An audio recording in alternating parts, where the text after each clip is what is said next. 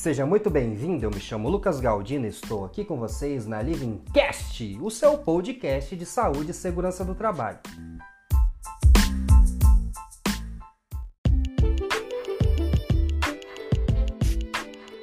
Erros na captação de clientes são prejudiciais para as empresas em diversos cenários. Por este motivo, no episódio de hoje, eu quero falar sobre os cinco principais erros que você comete na captação de clientes. Realizar a captação de clientes é fundamental para alcançar o sucesso em médio e longo prazo. E eu falo isso por experiência própria. Agora, se você é um consultor de SST ou pretende abrir um negócio, esse episódio irá te ajudar a expandir os seus horizontes. Confira a seguir. O primeiro erro comum é a falta de definição da persona. Ao abrir um negócio, você precisa saber quem será o público para o qual os seus serviços serão direcionados. E não saber responder essa pergunta com uma certa precisão demonstra que há um descompasso entre a sua estratégia e o mercado que você deseja atuar. Sem contar que conhecer com mais profundidade o seu público permitirá entender quais são os seus desejos e anseios. O segundo erro comum é não ter uma base de dados dos seus clientes. Sem uma base de dados, a sua empresa ela terá muito mais dificuldade de determinar o perfil da persona. E quando a gente fala em cadastro, é preciso ter em mente que ele não se restringe aos consumidores que efetivamente estão adquirindo seus serviços. Esse cadastro ele deve ser utilizado também para registrar potenciais contatos de novos clientes.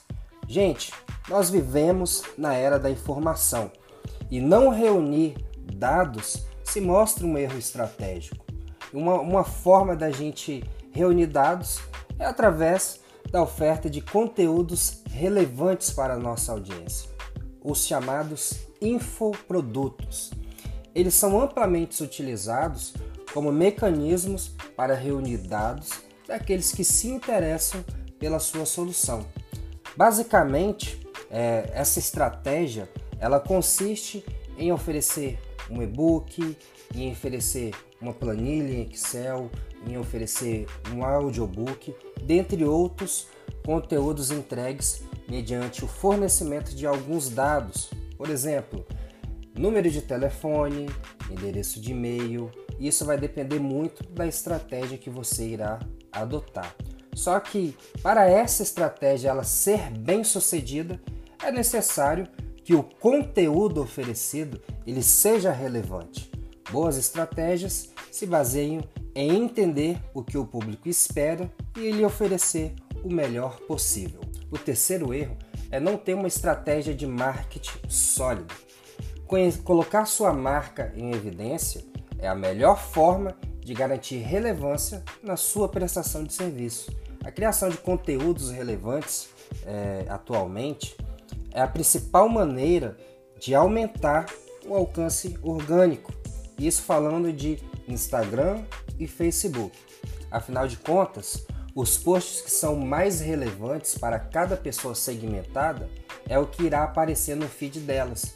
Então a minha dica é que você procure publicar conteúdos que realmente chamem atenção, conteúdos que ajude a sua audiência a resolver problemas. E lembre-se, quem não é visto não é lembrado. Quarto erro é não possuir um bom atendimento ao cliente. Quando o atendimento é ruim, nem todo investimento em marketing é capaz de trazer bons resultados. Você e a sua equipe é o cartão de visitas da sua empresa. Pensa comigo, quantas vezes você já desistiu de comprar algo porque achou que não foi bem atendido em uma loja? Se seus funcionários, se a sua equipe não estiver contente com as condições de trabalho, elas não vão entregar mais simpatia e, consequentemente, não farão um bom atendimento. Trata-se de causar uma boa impressão para que o seu cliente retorne. O quinto erro é não se comunicar com seus clientes. Nós temos uma arma muito poderosa ao nosso alcance chamada internet. Então, utilize as redes sociais, blogs, sites e outros meios de se comunicar com os seus clientes. A falta de contato entre a marca e o seu público é um dos principais erros de uma estratégia na captação de clientes. E mesmo que com excelente prestação de serviço, você dificilmente conseguirá renovar a sua base de clientes se não há um reconhecimento sólido da sua marca. Os interessados em comprar, é, eles precisam ser nutridos com conteúdos e reforços positivos a respeito da sua empresa. O ponto crucial aqui é de entender que, mais do que criar um canal de comunicação, é necessário mantê-lo funcionando bem. Bom, por hoje é só. Eu espero que com essas dicas seja possível criar estratégias bastante eficientes de captação de clientes para o seu negócio. Um grande abraço e até a próxima!